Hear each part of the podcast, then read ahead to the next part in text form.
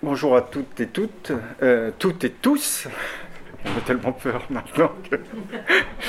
toutes et tous. Euh, donc j'ai le plaisir d'ouvrir ce séminaire 2019-2020 Ralentir travaux de l'école éthique de la salle pétrière. C'est la quatrième fois. Nous remercions euh, une fois de plus Cynthia Fleury pour son accueil à la chaire de philosophie à l'hôpital. Virgile pour son excellence à la technique, et puis euh, Bernard Georges, qui est également très précieux dans toute cette organisation. Donc notre école portée par la PHP et par l'Université de Paris-Est-Marne-la-Vallée, qui euh, va changer de nom et devenir euh, au 1er janvier 2020 Université Gustave Eiffel, donne lieu donc à un master de philosophie, parcours éthique médicale et hospitalière appliquée, devant des professionnels du monde médical en formation continue. Cela a lieu un mercredi et euh, jeudi à suivre par mois sur le campus Picpus. Et les fruits de ces travaux donnent lieu au fil du temps à des articles et des ouvrages que nous présentons dans ce séminaire un jour par mois. Alors je rappelle que cette école a été fondée il y a près de 25 ans par euh, Dominique Folched, qu'elle a longtemps été située à la Salpêtrière, d'où son nom, mais que ses enseignements actuels ont lieu sur le campus Picpus, donc à Paris, près de Nation et qu'elle a toujours été caractérisée par une manière d'aborder euh, les problèmes d'éthique médicale avec une rigueur philosophique, mais également un souffle littéraire et une causticité qui nous distingue de bien des formations euh, d'aujourd'hui. Le titre euh, du séminaire Ralentir travaux en est d'ailleurs un gage. Alors je vais rappeler l'origine du titre, hein. je l'ai déjà fait à plusieurs reprises, mais récemment, on m'a demandé euh, quand avait lieu le séminaire Attention, danger, travaux. Donc je me suis dit, il fallait faire une piqûre de rappel. Donc ce n'est pas Attention, danger, travaux. la personne s'est emmêlé les pinceaux, mais euh, c'est toujours intéressant de voir ce qu'il y a dans l'approximation. Euh, ça veut dire qu'il y a du danger quand même. Il y a du danger, attention, danger, travaux. Il y a donc du danger à venir nous voir une fois par mois de 18h à 20h. Euh, donc je rappelle l'origine de ce titre Ralentir Travaux. Au départ, il s'agit d'un recueil de poésie de 1930 de André Breton, René Char et Paul Éluard. Euh, ils se baladaient en voiture du côté d'Avignon et René Char raconte qu'ils ont vu un panneau avec écrit, euh, voilà, avertissant qu'il y avait un empirement de la route. Ça leur a donné l'idée du titre de, l'ouvrage et euh, ça nous fait plaisir de réutiliser euh, ce, titre qui a donc un côté surréaliste, hein, le côté surréaliste du, détournement d'une pancarte, mais en même temps, ça indique bien que la philosophie nous appelle à une certaine retenue. Nous appelle à, rompre un peu avec ce flux ininterrompu de l'information, des SMS, des, Twitter et autres choses de ce genre, pour euh, essayer de penser les choses de notre monde. Euh, attention travaux, ça vise aussi à montrer qu'il y a eu un certain travail de pensée euh, effectué et le, séminaire a pour but de présenter ces travaux alors je commence par annoncer le programme de l'année à venir. Euh, je vous rappelle que cette année, donc 2019-2020, euh, nous nous trouverons le plus souvent euh, ici, au Centre universitaire des Saints-Pères, 45 rue des Saints-Pères. ce sera le sixième étage, prochaine séance, sixième étage. et nous aurons le plaisir, donc c'est le mardi 17 décembre, mardi 17 décembre 2019, nous aurons le plaisir de recevoir euh, Véronique Averrousse pour son ouvrage Les soins palliatifs, la honte et le sentiment d'indignité à l'épreuve de l'éthique chez Célie Arslan 2019. Le mardi 21 janvier 2020, euh, ce sera Véronique Lefebvre-Desnouettes, ici présente, hein, que j'ai euh, en point de mire, à propos de son ouvrage, son nouvel ouvrage Que faire face à Alzheimer, aux éditions du Rocher 2019. Le mardi 25 février 2020, c'est Philippe Zvandra pour son livre Nature et forme du soin chez Deboc 2017.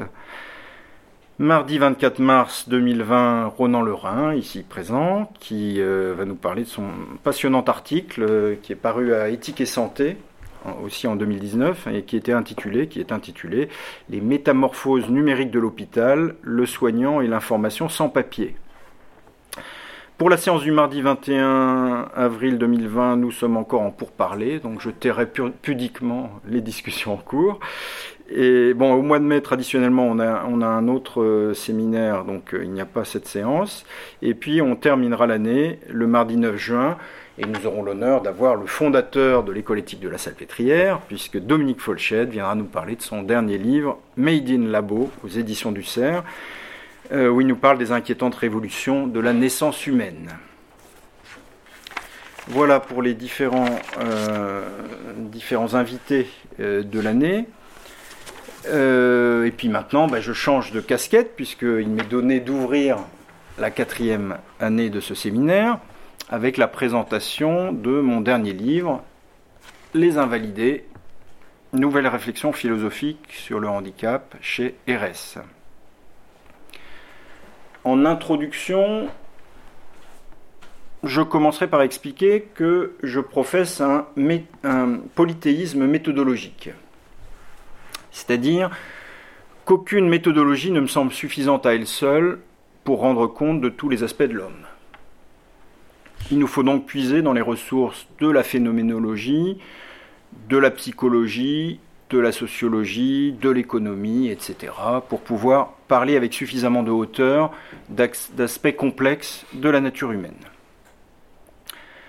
Un philosophe, selon moi, c'est un penseur qui répond à une question en produisant un ensemble argumentatif le plus robuste possible, cette robustesse étant définie par une pertinence par rapport au vécu des individus, mais aussi par une hauteur de vue quant aux tenants et aboutissants globaux de la question. Avec le handicap, je m'intéresse à un objet d'étude qui n'est pas vraiment balisé et euh, qui révèle des types de handicap très différents les uns des autres. Les problématiques de la surdité, du handicap moteur, de l'autisme peuvent sembler sans rapport les unes aux autres. Et du coup, tisser des liens conceptuels entre elles ou montrer leurs différences radicales euh, fait appel à un effort pour tenir ensemble sous les yeux un réel très disparate, euh, qui n'est en général pas celui de professionnels qui, eux, ont affaire à un certain type de handicap. Mon travail participe du travail de l'équilibriste, puisque je tiens à faire allégeance à des exigences contradictoires qu'on pourrait euh, simplifier en évoquant la scientificité d'un côté et l'accessibilité de l'autre. La scientificité, c'est avoir un discours rigoureux qui tienne notamment compte de la recherche des collègues universitaires. Mais comme dirait Günther Anders, je n'écris pas pour que seuls des collègues universitaires puissent me lire et me comprendre. Cela n'aurait pas plus de sens que si un boulanger ne faisait ses petits pains que pour d'autres boulangers.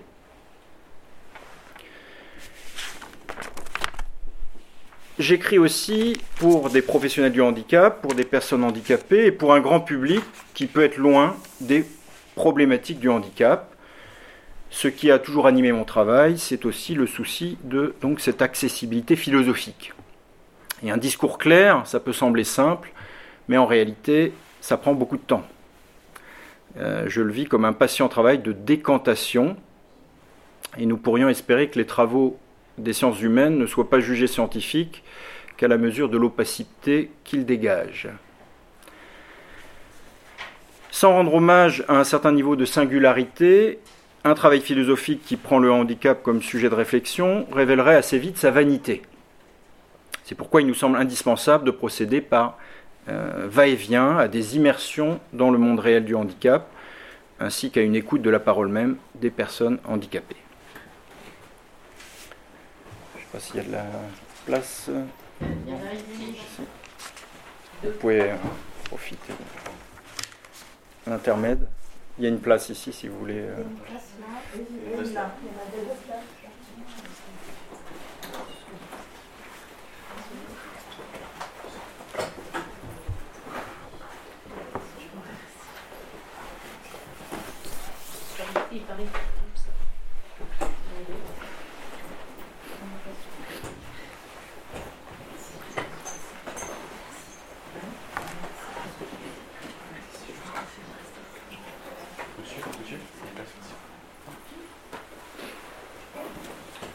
Je reprends.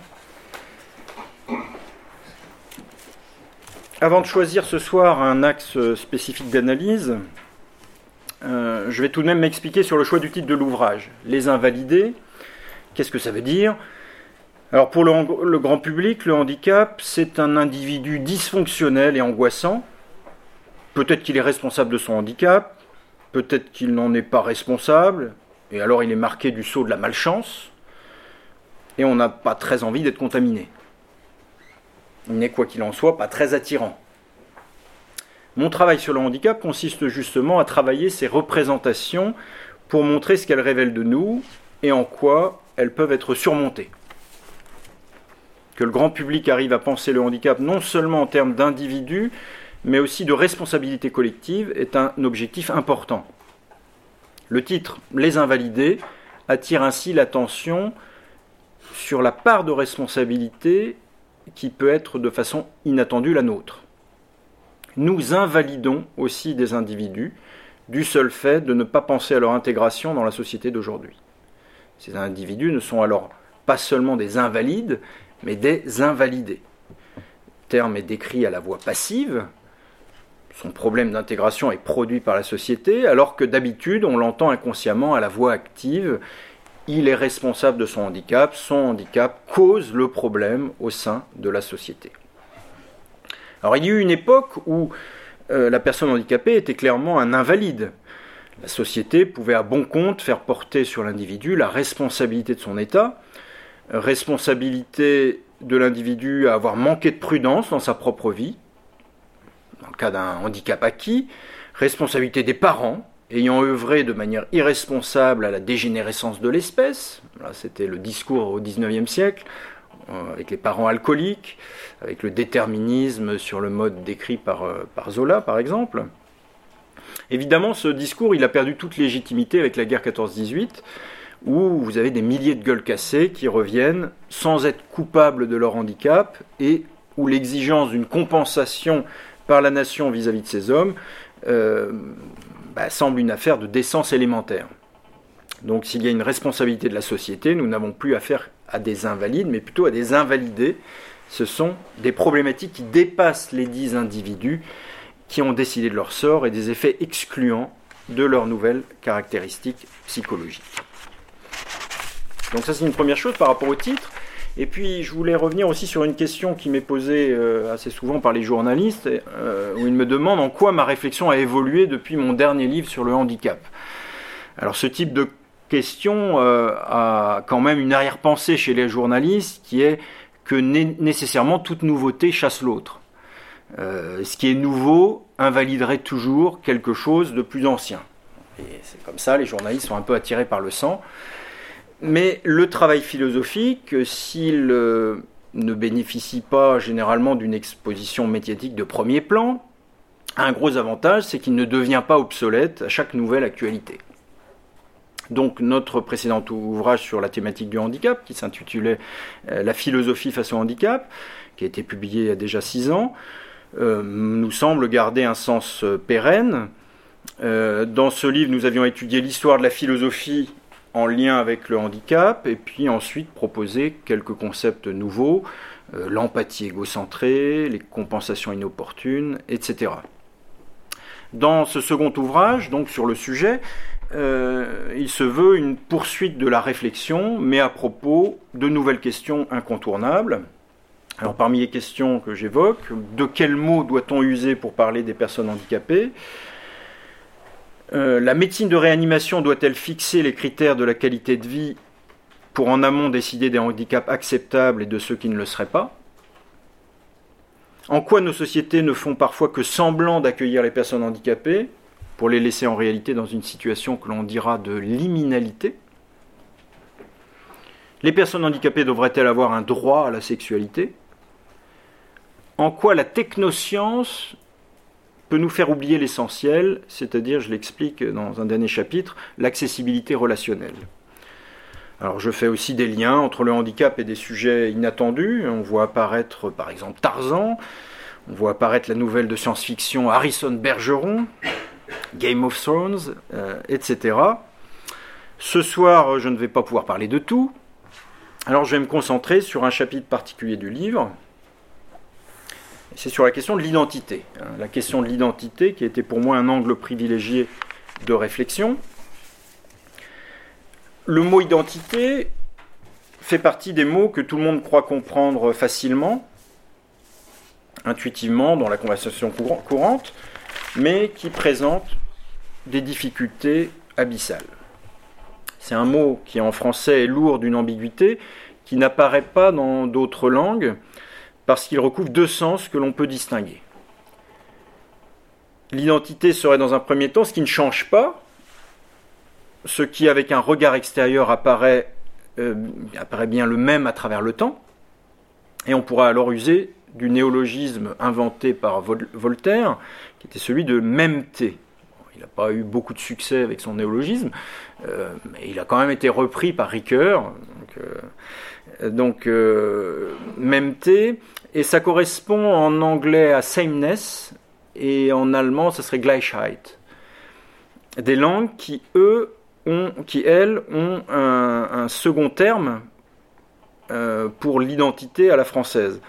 Donc je, laisse, je laisserai en tout cas le second sens, qui sera celui de l'ipséité, euh, l'ipséité, c'est-à-dire mon identité personnelle comme moi, comme sujet pensant, comme sujet pensant à la première personne.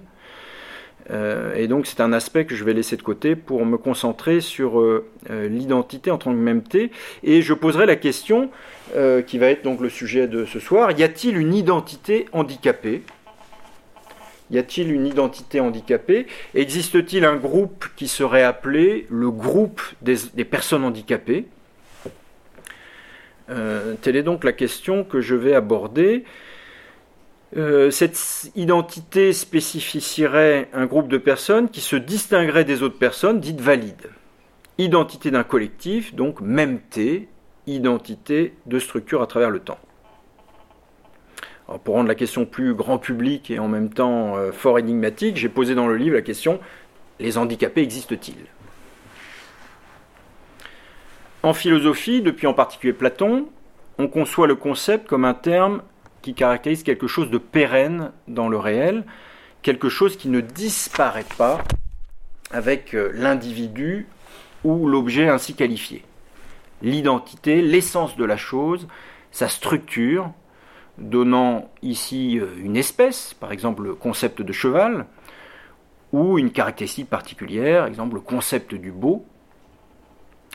Et dans l'histoire de la philosophie, bah, il y a, si on simplifie les choses, une autre tendance philosophique que l'on dira nominaliste, qui consisterait à penser le concept comme une simple fabrication humaine, un découpage dans le réel, qui, tout en ayant sa part d'arbitraire et de contingence, aurait son efficacité pratique. Efficacité pratique en termes de clarification, de production de résultats, etc. Par rapport au handicap, avons-nous affaire à un concept, et si oui, de quel type? Y a-t-il légitimité à voir un concept dans la mesure où il regroupe des réalités, on l'a dit, très hétérogènes? Handicap moteur, handicap sensoriel, mental, psychique. Qu'est-ce qui pourrait donc faire unité dans ce paysage bigarré? Alors j'ai procédé euh, à un recensement de critères d'unification du concept de handicap. Euh, je propose euh, donc ce petit parcours pour tester ce qu'on pourrait qualifier de robustesse du concept de handicap. Donc première hypothèse d'unification du concept, ce serait le sentiment d'étrangeté le sentiment d'étrangeté, première hypothèse. L'homme en situation de handicap peut se sentir en marge d'une définition de l'homme comme plénitude.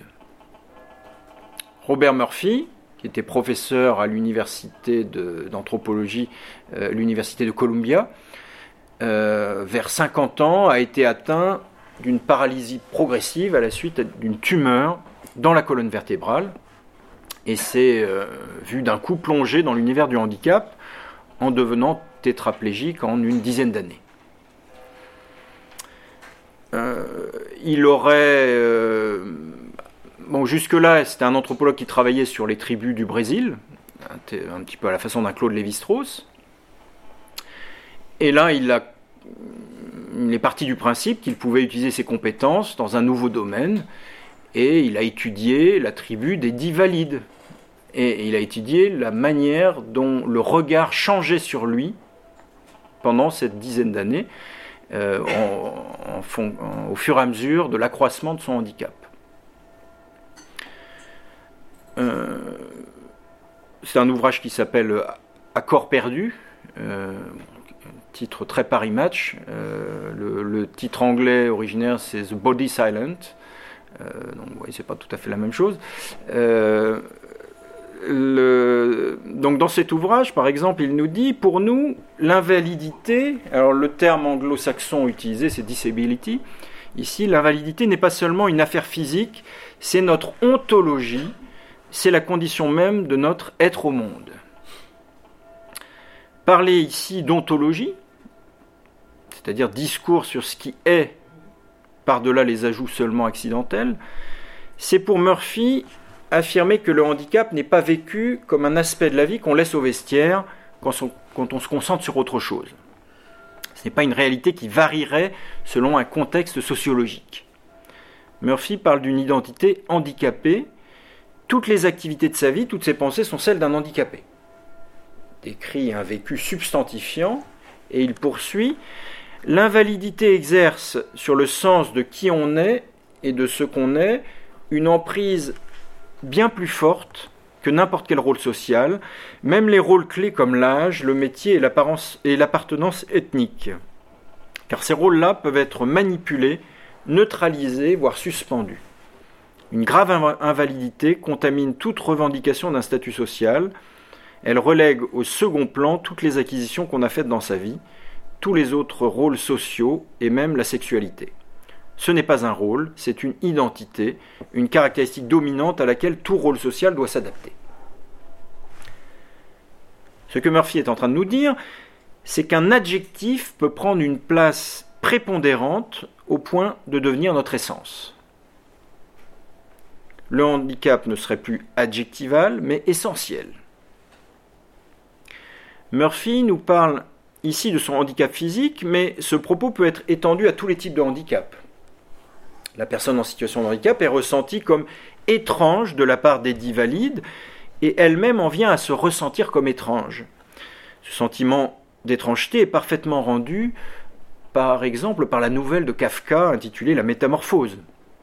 Alors vous vous souvenez, c'est l'histoire d'un homme qui, euh, un beau matin, se trouve métamorphosé en un répugnant cancrelat. Progressivement, ses proches le rejettent, et puis finalement, il se débarrasse de lui. Lorsque Kafka écrit cet ouvrage au début du XXe siècle, il n'a pas en tête le problème du handicap, mais celui du sentiment de mal-être par rapport aux autres, d'étrangeté, de non-adéquation par rapport à la société, et il y a une universalité dans le récit de Kafka. Tout comme il y a une universalité dans ce que peuvent ressentir des personnes caractérisées par des types de handicap très différents. Le sentiment d'étrangeté provient du décalage entre l'édit valide et la personne en situation de handicap. Euh, ce décalage peut se situer au niveau de la forme de l'homme, un corps étrange aux yeux des autres, ou au niveau du comportement, des absences, des stéréotypies, des spasmes. Et euh, au niveau du comportement, donc dans, ce dernier cas, les handicaps invisibles peuvent ne rien avoir à envier aux handicaps visibles. Une personne qui a des difficultés psychiques spécifiques, sans qu'elle puisse dire pourquoi, semblera étrange aux yeux de ceux qui ne connaissent pas son handicap. Il reste que le sentiment de mal-être n'est pas l'apanage des seules personnes handicapées. Kafka nous décrit bien son sentiment d'être socialement inadapté, invalidé. On aurait donc avec le sentiment d'étrangeté, le mal-être, une caractéristique correspondant certes au concept de handicap, mais en rien à sa différence spécifique, s'il y en a une. Je propose euh, donc dans euh, cette petite promenade un second critère pour approcher un concept du handicap. Second critère, une mobilisation permanente d'énergie pour s'adapter aux choses les plus simples de la vie. Une mobilisation permanente d'énergie pour s'adapter aux choses les plus simples de la vie. Il ne s'agit pas, ou il ne s'agit plus ici de définir l'essence du handicap, mais de décrire la manière qui s'impose journellement à l'individu handicapé pour appréhender la vie. Et je suis parti de l'expérience euh, d'une femme qui s'appelle Annelise Chabert. Le handicap n'est pas vécu par elle comme étrangeté, qui était notre première hypothèse, n'est pas vécu comme étrangeté, comme mal-être, et même pas comme déficience, mais comme une astreinte permanente d'action. Astreinte permanente d'action. La thèse d'Annelise Chabert, c'est de faire du handicap une situation obligée d'adaptation progressive à un environnement changeant. Le fait est, nous dit-elle, que si mon espace s'était tour à tour rétréci, remodelé, décousu, déformé, concentré, si j'avais dû le reconstruire à chaque évolution de ma pathologie, il ne m'avait jamais paru déficient pour autant, je n'étais pas différente de la personne que j'avais été avant l'usage de mon fauteuil. Le handicap va être ici présenté comme la pratique permanente d'un ajustement des affordances. Alors là, elle utilise un, terme euh, qui est issu du domaine de l'éthologie. Euh, c'est un terme qui a été forgé par Gibson en parlant des animaux. Euh, on, évoque aussi cela sous la formulation d'une théorie de la perception directe. théorie de la perception directe. Gibson a écrit cette théorie en 1977.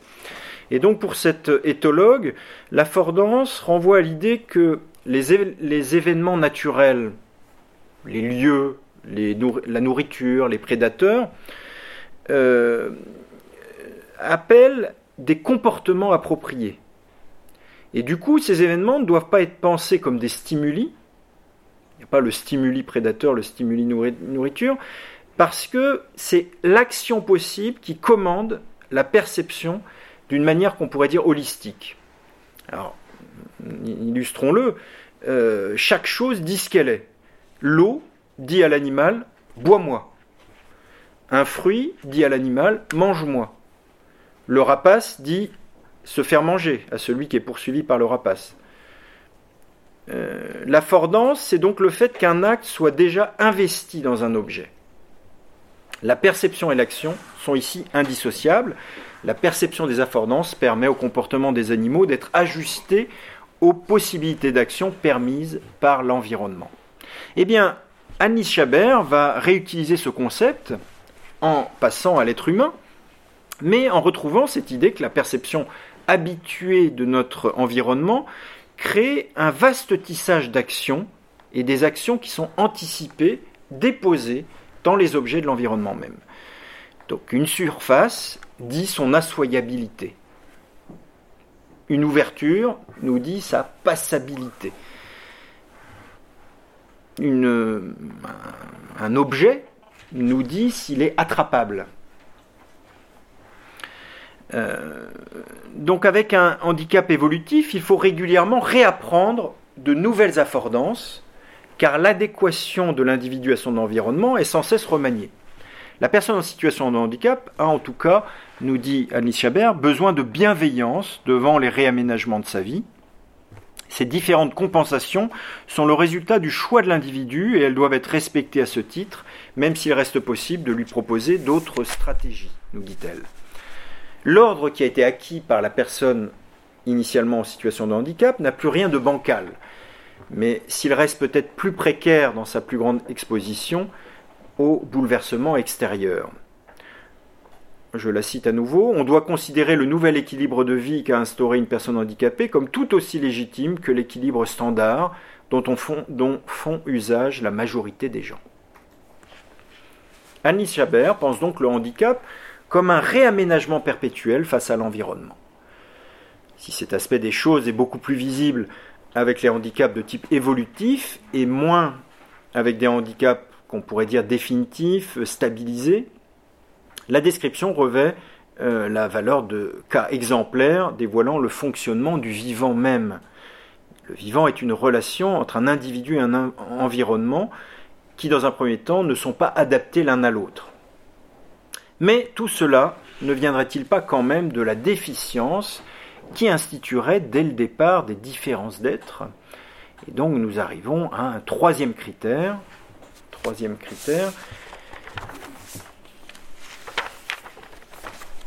Pour définir le concept de handicap, il y aurait donc une ressemblance objective liée à la déficience physiologique. Troisième étape, troisième hypothèse, une ressemblance objective liée à la déficience physiologique. Les militants d'une association de défense et promotion des personnes ayant un handicap spécifique ont tendance à présenter eux-mêmes leur handicap comme réifiant. Il y aurait une identité physiologiquement handicapante partagée par tous ces individus. Il faut bien comprendre cette optique euh, associative. On ne peut pas mobiliser les gens autour d'un groupe qui serait présenté comme une simple fiction sémantique. Il faut donc revendiquer une différence ontologique, une vie essentiellement différente. Et dans le discours militant, exiger un traitement spécifique de la société en direction des hommes porteurs de cette différence spécifique. Les handicapés auraient de ce fait des caractéristiques, objectives qui les distingueraient des autres et qui seraient objectivement reconnaissables l'identité des personnes handicapées serait différente de celle des autres dites valides. Mais cette idée d'une ressemblance groupale objective entre en contradiction avec un élément fondamental devant l'humain, qui est, premier point, la singularité physiologique. Même la, déficience donne lieu à une infinité de variations selon les individus. Il y a une singularité humaine physiologique, et la médecine reste pour cela un art et non une science. Il y aura aussi des différences irréductibles au sein du handicap. Robert Murphy, que j'évoquais, affirme la singularité de chaque personne en situation de handicap dès le début de son ouvrage. Je le cite, J'ai dit dès les premières pages de ce livre que chaque cas est différent des autres et le mien ne correspond pas nettement au schéma ci-dessus. il ne s'agit pas d'une clause romantique de sa part, mais bien d'une réalité vécue dans sa chair. Euh, puisqu'il a repéré que les états précis qu'il a traversés n'étaient pas ceux des statistiques. Il y a toujours un élément qui rend la situation singulière. Alors dans son cas, il dit voilà, ma moelle épinière était comprimée mais non sectionnée. Bien que ces deux fût atteinte, ma respiration restait bonne. Donc contrairement à beaucoup de, personnes handicapées qui étaient dans son, cas de figure. Euh, pour prendre un autre auteur euh, handicapé, qui est Yves Lacroix, Yves Lacroix précise lui aussi à chaque fois qu'il est quadraplégique et non tétraplégique. Alors quelle est la différence entre euh, les deux termes? La différence c'est que la personne quadraplégique peut bouger ses quatre membres ainsi que la tête, mais en raison d'un dysfonctionnement moteur ne peut pas les contrôler à son gré. La personne tétraplégique, elle, est paralysée des quatre membres et parfois même de la tête du fait que la moelle épinière a été sévèrement endommagée. Donc si la singularité est universelle, et euh, vous invite à relire Aristote euh, dans l'éthique à Nicomaque, vous avez ces, célèbres formulations où il nous dit bien que le, médecin ne soigne pas l'homme en général, mais soigne Callias ou Socrate. On le trouve aussi dans la métaphysique euh, d'Aristote. Ben, il n'y a peut-être pas, euh, si déjà, euh, donc la singularité, je le dis, est universelle, il n'y a pas à la revendiquer, euh, il n'y a pas à revendiquer de parfaite identité spécifique d'un groupe physiologique handicapé. On aurait tendance à penser quand même qu'il y a plus de ressemblance physiologique entre deux mutilés des deux bras qu'entre l'un de ces derniers et une personne dite valide. La médecine, la kinésithérapie, l'ergothérapie gagne aussi tout de même en expérience cumulative, avec certaines caractéristiques communes de déficience physiologique.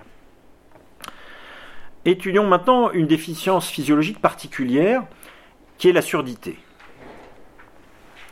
Dans ce cas particulier, nous allons observer une revendication identitaire spécifique. Donc deuxième point, le cas des sourds, une revendication identitaire spécifique. Dans le cadre du handicap qui est la surdité, a été développée une théorie qu'on a appelés culturalistes, avec des auteurs comme Harlan Lane, en France Bernard Mottez. La notion de handicap ou de déficience deviendrait secondaire et serait même complètement rejetée. Le groupe des sourds se séparait des autres groupes de handicap du fait de la production spécifique d'une langue, la langue des signes, qui ouvrirait à une culture à part entière, même si minoritaire. Donc une façon particulière d'être au monde. Et on peut parler ici d'une ontologisation de la surdité et également d'une théorie communautariste. Le groupe des sourds serait quasi ethnique, les sourds seraient sourds, comme certains sont noirs, ou que l'on est homme ou femme, et appartiendraient à une culture différente de celle des contemporains entendants. Le multiculturalisme américain a ouvert cette voie depuis longtemps en ouvrant une université, l'université Gallaudet de Washington, qui est exclusivement destinée aux sourds. Henri-Jacques Sticker euh, qui est un sociologue euh, qui a travaillé sur le, handicap. Euh, j'attire votre attention sur son excellent livre Corps infirmes et société. Henri-Jacques Sticker, donc, à une réunion annuelle des Disability Studies aux États-Unis, a même entendu des interventions qui essayaient de montrer l'existence d'une culture des personnes handicapées s'exprimant par mouvement de paupières. Donc il, critique cet excès de la revendication de la différence, et en disant bah, qu'est-ce qu'une culture aujourd'hui qui ne se voudrait pas traverser par d'autres? Le respect, le développement et la propagation de la langue et de la culture sourde n'impliquent pas une sorte d'indiénisme. Et on peut reprendre ici euh, des formules fortes de Georges Devreux, euh, qui, dans, un ouvrage qui s'appelle Ethnopsychanalyse complémentariste, qui date de 72, Georges Devreux disait Lorsqu'une identité ethnique hyper investie oblitère toutes les autres identités de classe, elle cesse d'être un outil. Elle devient une camisole de force. Si l'on n'est rien qu'un spartiate, qu'un capitaliste, qu'un prolétaire, qu'un bouddhiste, on est bien près de n'être rien du tout et donc de ne pas être du tout. Donc on peut se perdre en se murant dans le particulier, même si on peut aussi se perdre à se diluer dans un universel abstrait. C'est pourquoi une politique communautariste peut bien enfermer les humains dans des identités exclusives et produire une juxtaposition de monoculturalisme appauvrissant sur le long terme. Je suis allé faire un, passé quelques jours à Amsterdam euh, et euh, j'ai observé qu'une association sourde a fait élever près du musée botanique de la ville un mémorial pour les sourds juifs victimes du régime nazi de 1940 à 1945. vous avez une sculpture de Menger Truss. Et l'ordre des mots gravé sur le mémorial a son importance. Le mémorial célèbre les sourds juifs. Donc c'est la surdité qui est mise en avant et la judéité qui est adjectivée. Ce ne sont pas des juifs sourds qui auraient été victimes du régime nazi, mais d'abord des sourds. Alors ce qui ne tient pas dans cette analyse, c'est que les sourds néerlandais, là on est à Amsterdam, les sourds néerlandais non juifs n'ont pas été persécutés à la même époque. Donc c'est bien la judéité qui était recherchée et non l'éradication de personnes porteuses d'un handicap. Donc on a un exemple ici d'essentialisation d'un handicap et de choix d'une identité au détriment d'une autre. Alors ce que je dis ici pour les sourds néerlandais, je ne le dirai pas pour les sourds allemands, euh, qui pour euh, certains vont être discriminés en tant que sourds. Euh, il reste que les sourds en Allemagne ont essentiellement été stérilisés alors que les juifs étaient assassinés. Euh, on a aussi un épisode un petit peu étrange, euh, c'est que dans l'Allemagne nazie, on a assisté euh, au choix inverse qui pouvait être de privilégier l'identité aryenne au détriment d'une identité sourde. Fritz Albrecht, qui est un sourd nazi, qui a été surnommé le Führer des sourds, a fondé en 1927 l'association, l'Union du Reich des sourds allemands. Et les, persécutions des sourds juifs vont tristement d'abord venir d'abord des sourds nazis, puisque ces derniers, par une directive de 1933, excluent tous les juifs des institutions de sourds. Les enfants juifs, les personnes âgées ou encore les personnes ayant des responsabilités, des décennies de travail dans ces, associations. De nombreux sourds vont aussi s'inscrire dans euh, cette association, non pas par idéologie, mais dans l'espoir que cela leur permettra d'échapper aux stérilisations forcées. On a envie de dire avec, avec Sioran, on ne devient pas normal impunément. C'est parfois le tribut empoisonné d'une intégration à tout prix. Bon, cet épisode euh, ne fait rien d'autre que de souligner que le handicap ne vaccine pas contre l'ignominie à l'égard des autres et que parmi les personnes handicapées, il y a des héros et il y a des lâches, ni plus ni moins que chez les dits valides. Euh, mais si l'on fait euh, maintenant abstraction de cette culture sourde, et pour revenir à notre interrogation, qu'est-ce qui m'identifierait à un groupe de personnes porteuses d'un handicap. Des choses où des êtres seraient en un point identique auraient une identité commune parce qu'ils se ressembleraient. Alors la question est de savoir est-ce que les personnes handicapées se ressemblent?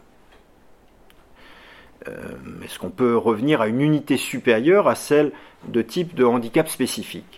Robert Murphy, à nouveau, nous dit au premier abord, il peut être dur d'accepter sa communauté d'identité avec les aveugles, les sourds ou les estropiés. Dans le même ordre d'idée, les personnes infirmes moteurs cérébrales insistent très souvent sur le fait qu'elles ne doivent pas être confondues avec des personnes polyhandicapées. Elles ne doivent pas être confondues avec des handicapés mentaux. Euh, les anglo-saxons ont popularisé le terme de paralysie cérébrale pour euh, les infirmes moteurs cérébraux. Alors ça se justifie du point de vue de la recherche médicale, mais pour le public concerné, en tout cas en France, euh, ça ne colle pas du tout, et apparaît alors le refus à nouveau d'être placé du côté du polyhandicap ou des personnes ayant eu un AVC limitant leurs possibilités intellectuelles. Euh, Alexandre Jolien euh, témoignait de cette focalisation sur ces gestes étranges et ces spasmes et disait euh, quand on me voit faire ces mouvements, on se dit immédiatement que ça doit être un débile parce que qui a des gestes débiles doit être débile. Donc sa revendication identitaire devenait je ne suis pas un polyhandicapé comme vous pourriez le croire. Le terme de polyhandicapé est ici pris pour une personne qui aurait un handicap euh, mental euh, qui s'ajouterait à des handicaps physiques.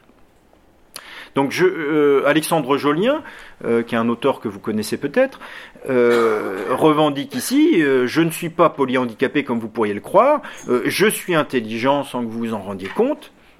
Et on a ainsi plusieurs auteurs qui auront ce même type de discours. Marcel Nuss également précise toujours, il ne faut pas le qualifier de, de polyhandicapé, mais de plurihandicapé là, on utilise un autre terme. Plurihandicapé signifierait avoir un certain nombre de handicaps euh, physiques, moteurs, mais pas de handicap mental. Donc on trouve toujours plus handicapé que soi, plus dévalorisable que soi. Le dégoût commun devant le handicap mental serait à prendre en compte coûte que coûte, car sinon vous le paierez d'une fermeture définitive à toute possibilité de relation sociale avec valide.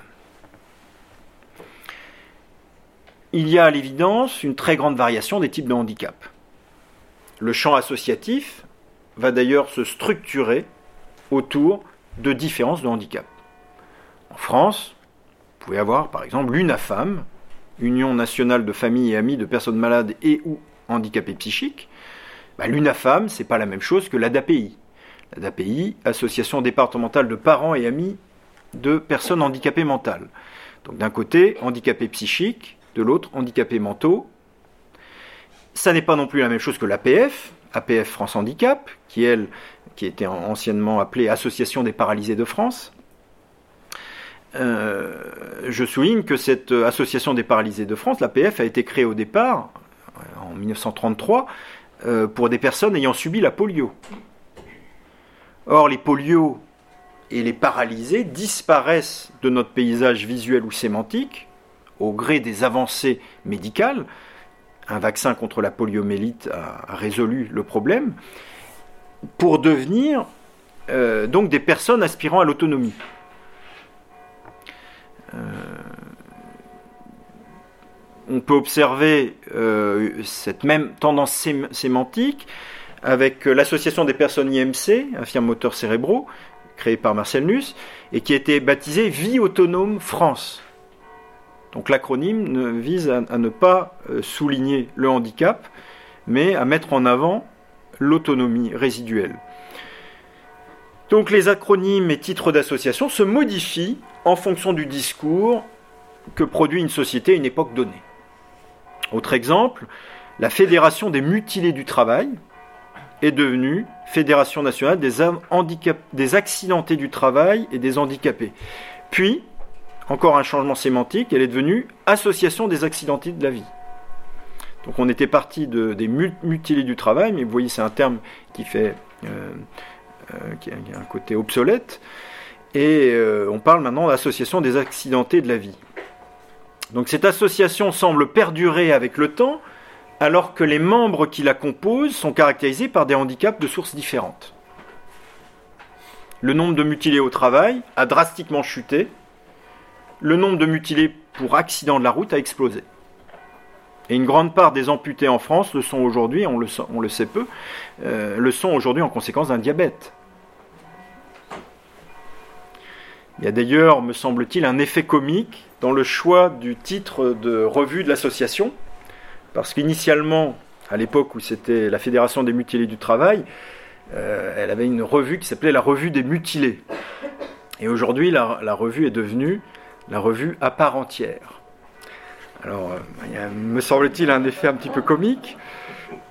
Alors, ça vise à montrer, euh, à envoyer un message qui est que euh, les mutilés disparaissent du paysage sémantique et que ce que vous devez voir, ce sont des personnes qui partagent l'intégralité des aspirations humaines.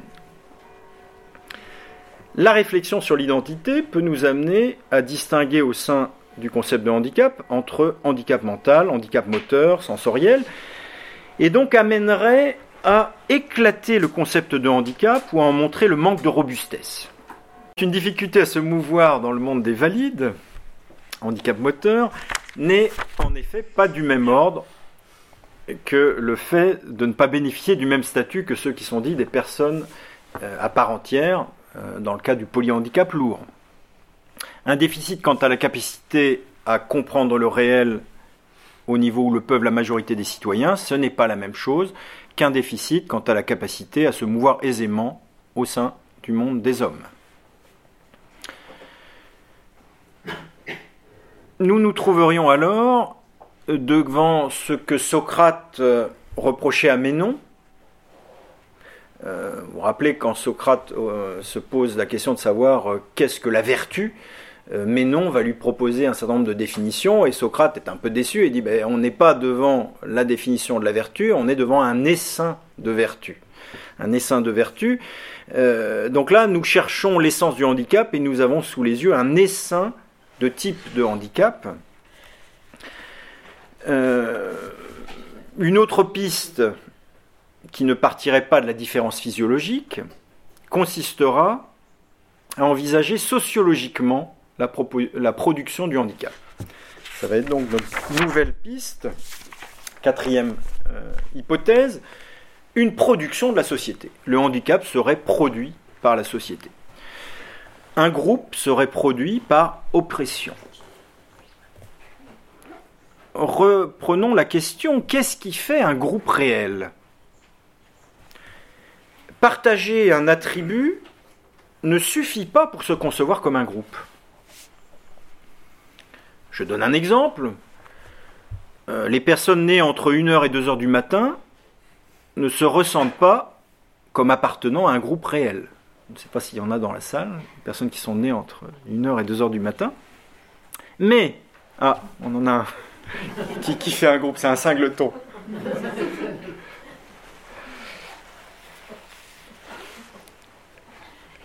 Donc je disais, euh, des personnes qui sont nées entre 1h et 2h du matin ne se ressentent pas comme appartenant à un groupe, mais il suffirait qu'il y ait un événement particulier, un événement politique du genre, l'État va euh, faire payer un impôt spécifique à toutes les personnes qui sont nées entre 1h et 2h du matin. Manque de peau. Eh bien, d'un seul coup, ces individus vont se sentir euh, appartenir à un groupe opprimé et vont se réunir entre eux. Il y aura une association des personnes qui sont nées entre 1h et 2h du matin. Euh, donc on voit que les individus peuvent euh, se, se sentir groupe à partir du moment où une oppression les fait exister et du coup, on peut bien se dire que si le groupe handicapé n'existait pas avant le XXe siècle, cela découlait peut-être du fait que les divers individus avec leur handicap disparate ne s'imaginaient pas comme opprimés d'une manière partagée et spécifique. La ressemblance du dit groupe serait celle d'une expérience de vie similaire. La réalité du groupe des handicapés reposerait alors sur cette ressemblance de leur expérience de la vie l'identité d'expérience serait produite par la société elle-même. Il faudrait que le groupe des handicapés se définisse par opposition aux autres. Nous, les handicapés, nous sommes différents des valides. En quoi? Parce que nous subissons une oppression. Nous arriverions à une théorie de la formation des groupes par une prise de conscience devant une oppression spécifique. Une sociologie critique dirait alors qu'il n'y a pas réellement de groupe doté d'une identité ontologique, qui serait une position qu'on dirait naïvement réifiante, mais il y aurait des gens réels qui ont cette idée qu'ils appartiennent à des groupes réels dont ils partagent l'identité. Cette idée d'appartenance relèverait du sentiment d'avoir un même type de vécu dans leur société et un vécu d'oppressé. Euh, Robert Murphy disait plus haut, euh, l'invalidité n'est pas un rôle, c'est une identité, une caractéristique dominante à laquelle tout rôle social doit s'adapter. Et il poursuivait, et si le paralytique ne peut libérer son esprit de son handicap, la société pour sa part ne, lui permet pas de l'oublier. Dans ce propos de Robert Murphy, on peut néanmoins repérer qu'il mêle deux registres. Il mêle d'un côté le registre de l'individu traversé de part en part et dans toutes circonstances par son handicap, ce que l'on qualifiait de définition ontologique hein, dans la première partie, et il, mêle cela au registre social où un changement semble possible. Et on, a, on a affaire à une définition sociologique. Donc s'il dit que la société, pour sa part, ne lui permet pas de l'oublier, cela signifie bien qu'une transformation politique de la manière d'envisager le handicap peut avoir un impact sur le fait de libérer l'esprit du paralytique de son handicap. Il n'était qu'en situation de handicap et la société a lutté pour que cette situation laisse place à une situation de handicap moindre, voire évanouie. Donc ce qui était présenté au départ comme une ontologie pouvait bien être qu'une réalité transitoire simplement liée au social. Il reste à préciser la nature et les voies de cette oppression qui transforme des invalides en invalidés. Euh, donc, deuxième sous-partie ici, un regard normatif stigmatisant dans chaque société. Un élément commun peut être un élément social qui constitue les personnes handicapées depuis fort longtemps, et dans les différentes sociétés de manière inégale, c'est ce qu'on pourrait appeler le regard chosificateur.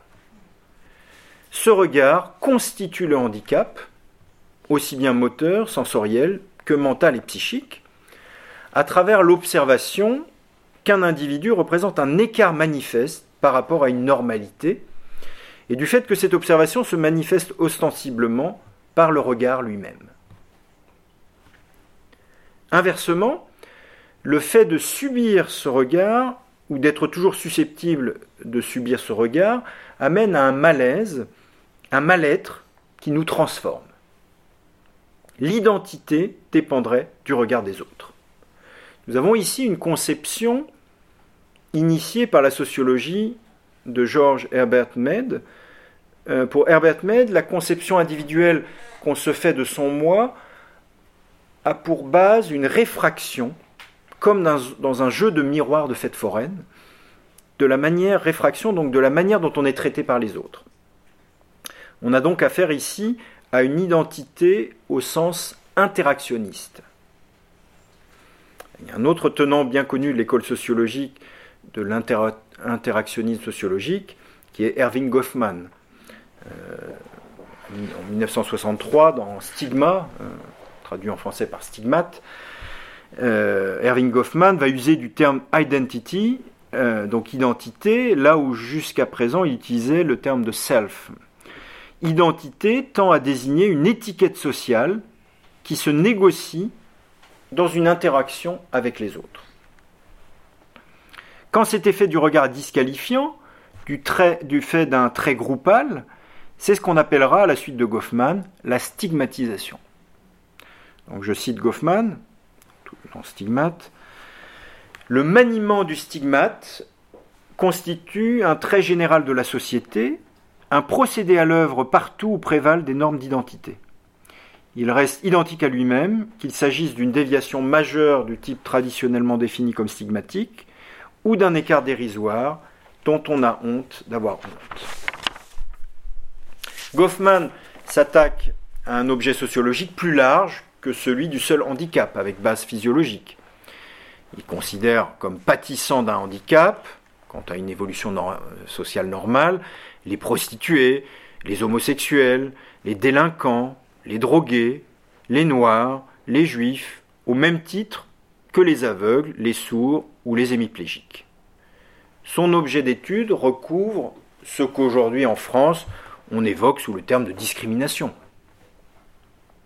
Toujours est-il que ce processus qui passe par le regard constitue le groupe en question et les personnes handicapées le subissent.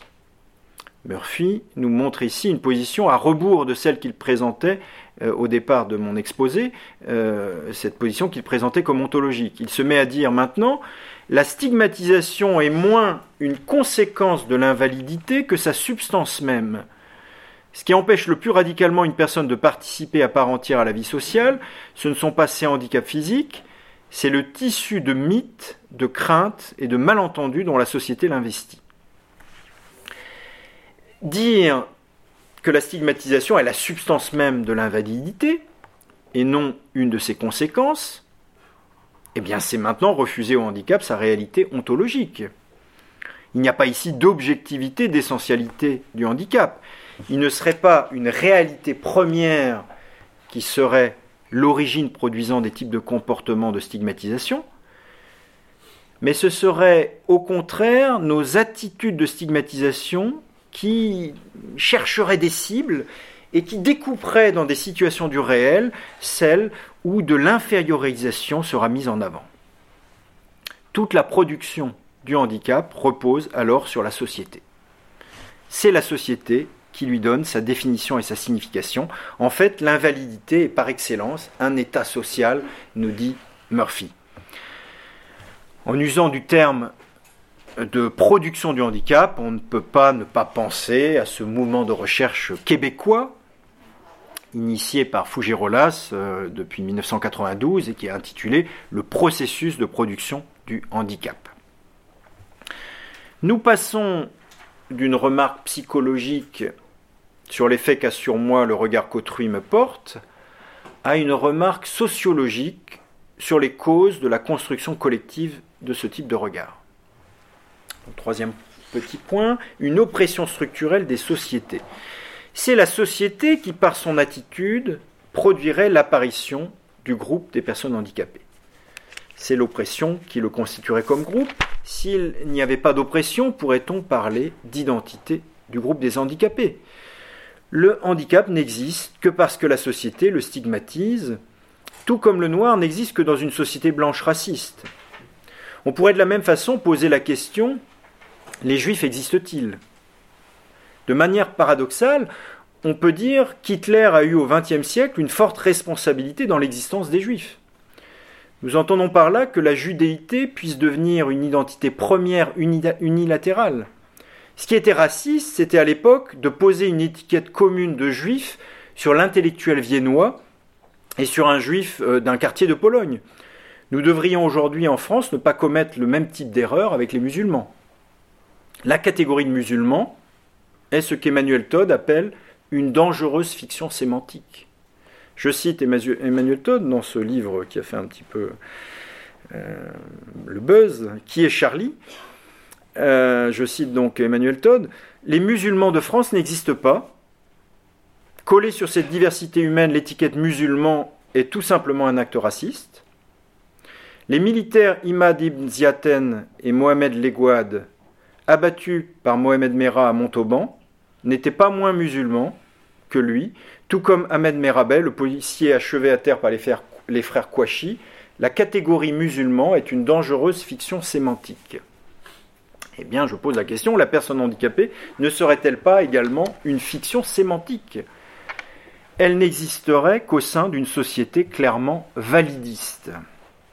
Alors, une société validiste, c'est quoi? C'est une société qui euh, ne se pense qu'en fonction des personnes qui marchent parfaitement, euh, qui euh, n'ont pas de difficultés euh, des, cinq sens, et donc on appellera ça une société validiste. Alors, construction sociale. On peut vouloir résister à cette grille de lecture qui est purement sociologique. Le groupe des handicapés ne serait pas une pure construction sociale si l'on pouvait définir un invariant dans ce groupe. Or, l'histoire humaine a déjà affecté des types de handicap au point d'en faire disparaître le caractère invalidant. L'histoire humaine, par exemple, avec la mise au point des lunettes, a affecté le groupe des myopes dans son identité essentielle. Elle l'a fait disparaître et encore davantage avec la mise au point des lentilles de contact. Ce n'est plus un handicap réel. Certains hommes appartiennent à une catégorie du handicap qui est encore médicalement évolutif handicap que l'on pourra peut-être résorber un jour, et d'autres sont plus certainement enfermés dans le leur. Pensons aux personnes bipolaires, anciennement maniaco-dépressifs, qui dans les asiles du XIXe siècle côtoyaient les dits débiles profonds. Aujourd'hui, avec un traitement approprié, ils peuvent beaucoup mieux travailler et vivre au milieu des autres, tandis que la personne au fort handicap mental ne le pourra toujours pas. C'est ici la différence que l'on peut pointer du doigt entre handicap mental et handicap psychique, ainsi qu'entre la maladie et le handicap. L'expression de malade mental a pu donner l'impression qu'une guérison était possible. Mais lorsqu'on est caractérisé par une trisomie, nous ne sommes pas malades. Ce n'est pas un état transitoire, mais bien une identité définitive.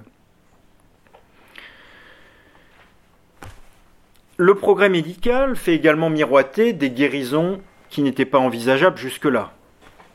La cécité, la surdité, dans un certain nombre de cas, ne seraient plus des identités définitives, mais pourraient être guéries. Des paraplégiques se remettraient à marcher à l'aide d'exosquelettes.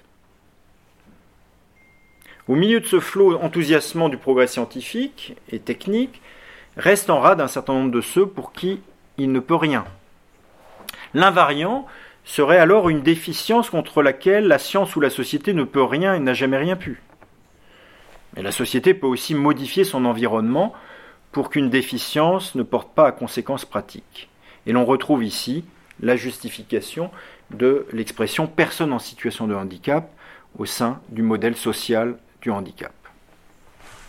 N'y a-t-il pas d'essentialité du handicap indépendamment de ce qu'une société donnée en fait?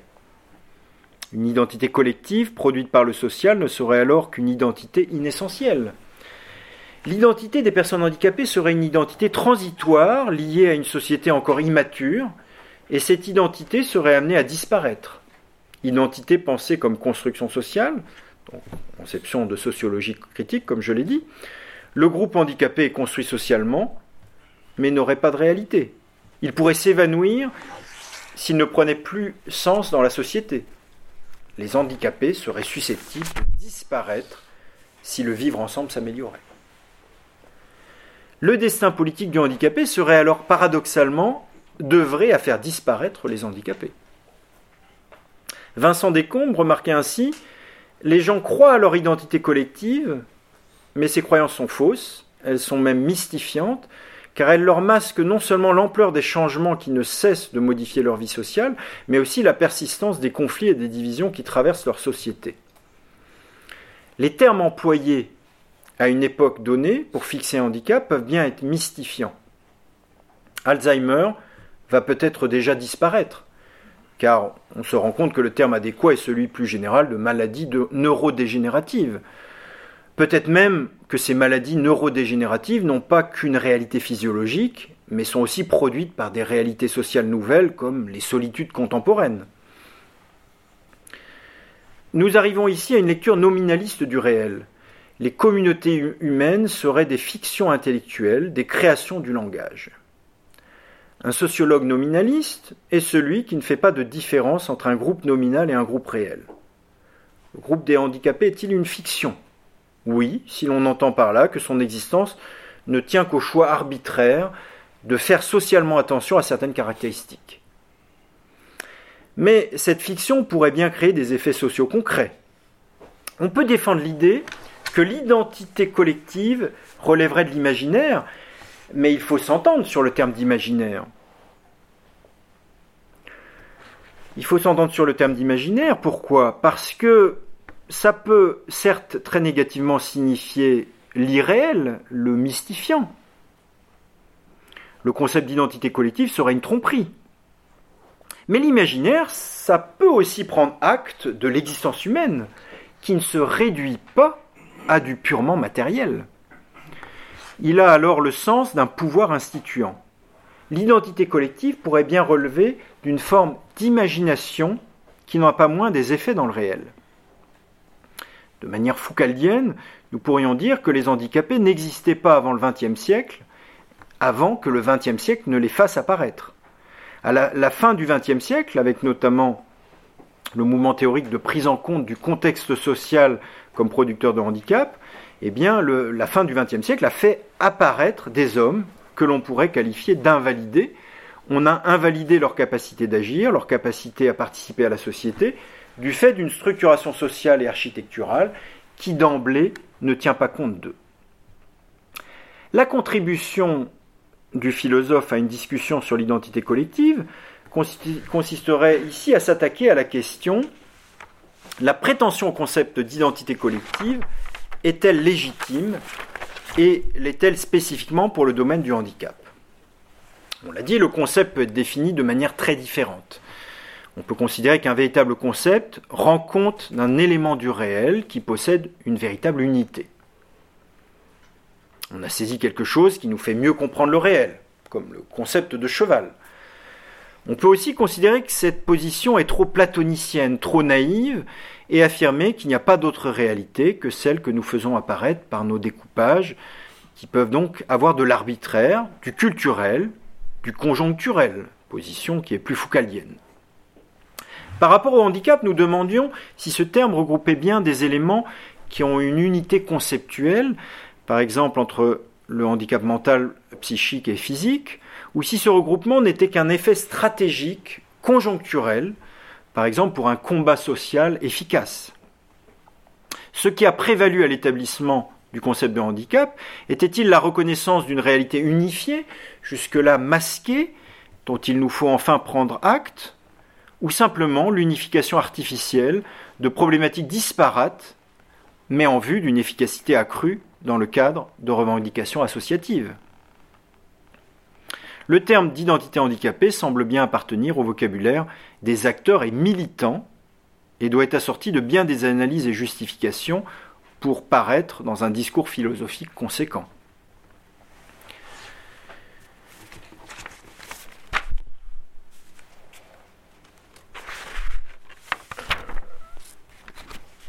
je voudrais évoquer un autre aspect qui est euh, celui des bénéfices pour l'individu d'une revendication d'identité groupale.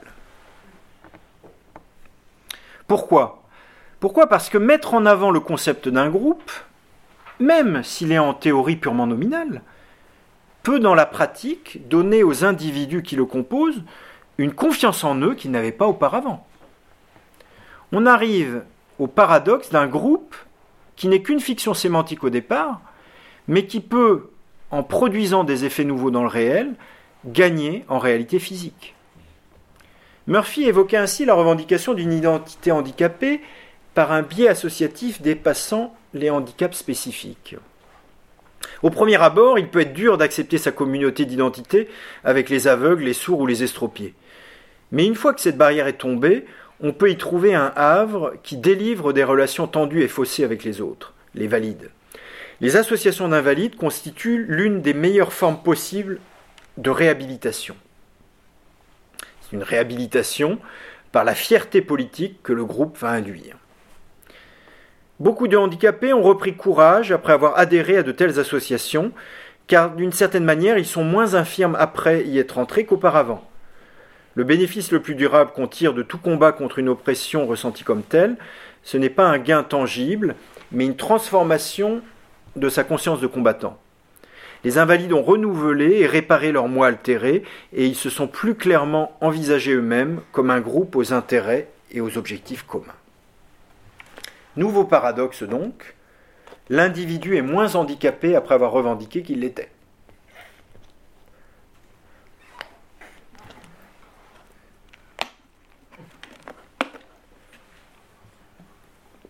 On se rappelle du linguiste américain Austin, qui a repéré cet aspect du langage dit performatif, où le discours est en lui-même un acte, une réalisation comme lorsque le maire dit au couple Je vous déclare mari et femme. Il n'y a donc plus là cette dichotomie simpliste entre la fiction et le réel, puisque la fiction se réalise. Par rapport au fait que le handicap diminuerait avec la revendication comme groupe handicapé, il y a aussi une, valeur performative du langage. Un groupe des handicapés pourrait apparaître sans avoir de réalité essentielle du point de vue du chercheur, et en même temps avoir un avantage existentiel. Donner du cœur à vivre, de l'énergie, un groupe apporterait ainsi des gains sociaux. Une identité imaginaire, mais s'avérant à effet réel pour mieux vivre. N'omettons pas de repérer les difficultés liées aux questions de l'identité. Et donc, dernier point, euh, sur les pièges d'une ontologisation de la différence. Les pièges d'une ontologisation de la différence.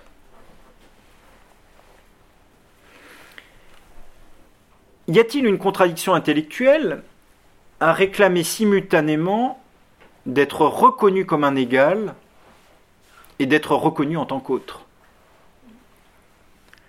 Ressentir son groupe comme opprimé, c'est réclamer pour ses membres les mêmes droits que pour les autres.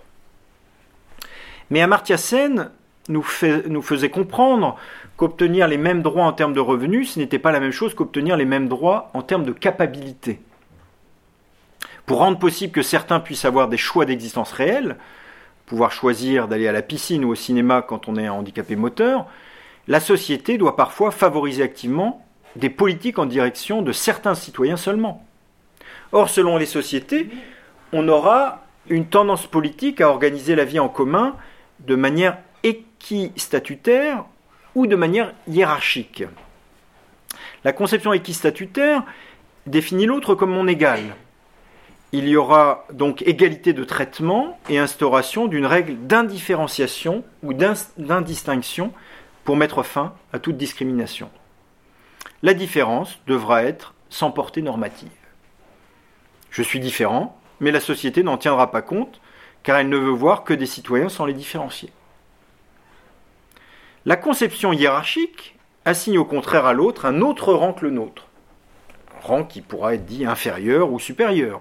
On accordera un, un statut spécial à une catégorie de la population au titre de sa différence. On attachera de la valeur à une différence. La reconnaître ne signifie plus seulement la constater, mais lui attacher une valeur et un statut le monde du handicap n'est-il pas tenté de jouer sur les deux tableaux? N'y a-t-il pas à choisir entre reconnaître l'autre en tant qu'il est un être humain comme vous, reconnaissance égalitaire, ou bien reconnaître l'autre en tant qu'autre, en tant qu'autre que vous, qui est une reconnaissance hiérarchique qui lui assigne une autre valeur qu'à vous. La reconnaissance de l'altérité de l'autre pourrait ne consister qu'à reconnaître en lui une autre personne humaine, et donc à ce titre insemblable. Mais les choses ne sont pas si simples à partir du moment où le droit à la différence implique un investissement spécifique de l'État pour le rendre possible. Vincent Descombes remarquait ainsi La demande porte en réalité sur la différence entre la manière de vivre des uns et celle des autres. Il s'agira alors non pas de la tenir pour négligeable, mais tout au contraire de lui assigner une importance pour le groupe. Il faudra par exemple lui réserver de manière officielle une place dans l'espace public, dans les manuels scolaires, dans les célébrations collectives. Oui, mais quelle place? Majeure ou mineure?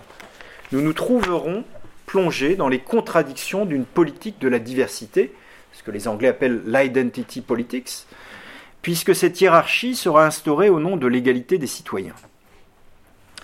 Quelle est la nature de l'attention que nous accordons à un groupe spécifique?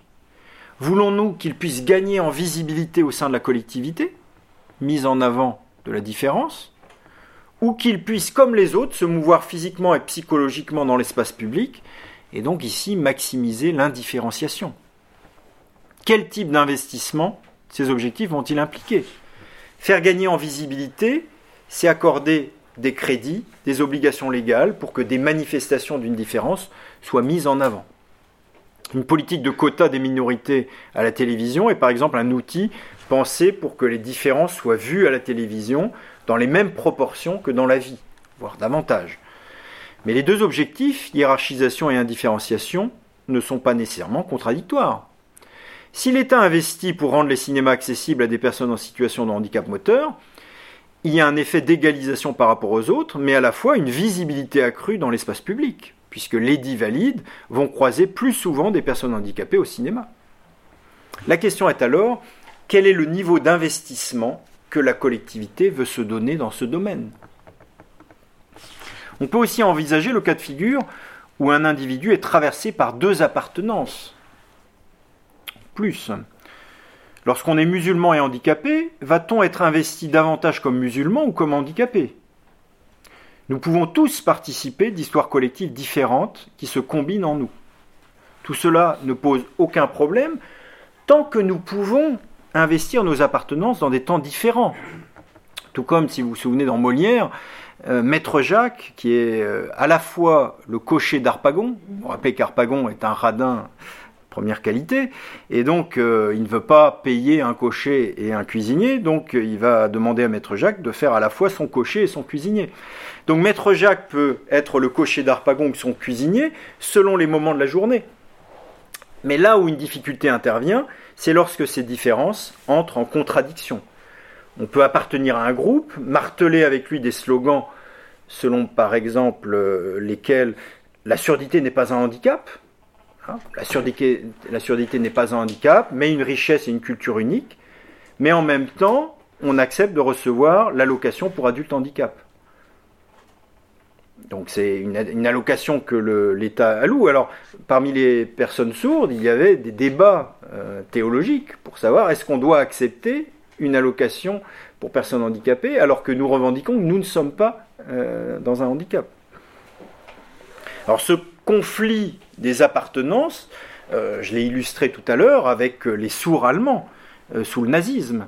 Euh, et doit-on mettre en avant le, handicap spécifique, le fait euh, d'être sourd contre les entendants, ou doit-on mettre en avant l'arianité, euh, les sourds non juifs contre les sourds juifs, ce qui était un peu la, question qui, était posée. Plus on est dans une société qui n'a aucun recul par rapport à son discours structurant, c'est-à-dire une société qui n'a aucune conscience dans la part de relativisme qui la caractérise, comme toute société, eh bien plus le handicap peut être ontologisé, devenir une réalité essentialisée. Inversement, une société où tout est lu à l'aune du relativisme social peut produire un discours bienveillant, mais qui oblitère une certaine résistance du réel.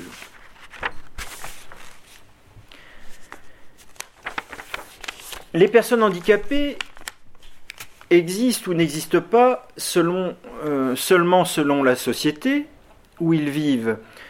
Le réel résiste peut-être un peu à cela. Certaines personnes handicapées vont aller aujourd'hui jusqu'à revendiquer être bien des personnes porteuses de handicap et non seulement en situation de handicap, de manière à réassumer une pesanteur identitaire qu'il ne faudrait pas occulter. L'implant cochléaire, par exemple, peut faire oublier un peu au sourd qu'il est sourd, mais quand ses piles sont en panne, le réel lui revient en figure avec sa surdité. Je peux obtenir des compensations techniques, mais je n'en reste pas moins une personne handicapée. Ne parler que de situation de handicap serait parfois simplement saupoudrer de paillettes le réel. Nous sentons par cet aspect une limite sérieuse du modèle social du handicap. Comme le souligne Marlène Jouan, ce modèle social censure la négativité de l'expérience subjective que les personnes handicapées peuvent faire de leurs déficiences et incapacités, lesquelles ne sauraient être systématiquement converties par la seule vertu d'un changement de focal conceptuel et de grille épistémologique d'analyse en avantage ou en talent, ni même en propriété indifférente. En termes de méthode, je procède ici à un partage de légitimité entre la méthode sociologique et la méthode psychologique. J'arrive à ma conclusion après ce petit parcours euh, autour du concept de handicap. Nous avons vu que la question de l'identité en lien avec le handicap se posait sous une première forme, celle qui rejoint l'interrogation sur la réalité même d'un concept du handicap. Y a-t-il quelque chose de commun aux différents types de handicap qui permet d'user euh, du même terme et de reconnaître euh, chaque porteur de handicap comme appartenant à un groupe? La question de l'identité est celle de la reconnaissance d'une identité commune, groupale.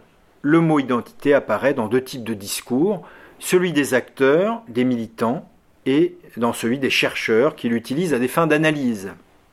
Un conflit entre ces deux emplois apparaît si l'on se, soumet à une norme unique de vérité. L'efficacité associative n'est pas la visée du chercheur. Et pourtant, ce dernier ne peut que constater la réalité performative que nous avons évoquée. Y a-t-il l'identité d'un groupe appelé groupe des personnes handicapées? Y a-t-il un concept robuste du handicap? On peut dire qu'il y a une convergence d'intérêts en termes anglo-saxons de lobbying, il y a une production réelle d'une identité énergisante de militance commune. La contradiction peut néanmoins exister entre ces différentes conceptions. Le but est-il d'affermir son identité de groupe et de groupe oppressé pour en tirer des avantages sociaux Ou vise-t-il à diluer cette identité de groupe pour une assimilation citoyenne sans essentialisation de notre différence? C'est ce qui traverse les sociétés d'aujourd'hui et euh, la société américaine peut sembler bien différente de la société française, avec des gains et des pertes de type différents par rapport à ça. Le handicap est un concept relatif, une situation qui s'accroît ou diminue selon le degré d'investissement d'une société à son égard.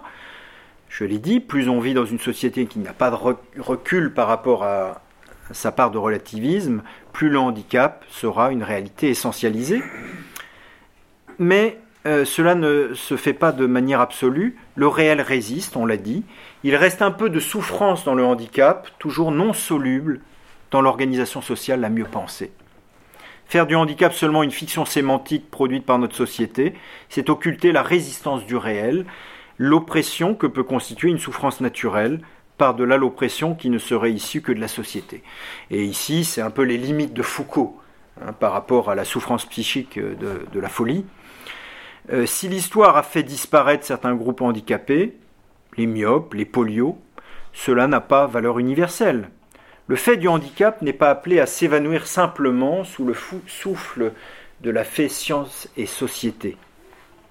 Le modèle social dans les sciences sociales comme unique prisme de jugement peut alors être une tentation subtile de faire disparaître les personnes handicapées, de les faire taire dans la singularité de leur être au monde, il nous faut prendre acte qu'il y a une souffrance non soluble dans la disparition des marqueurs sociaux du handicap.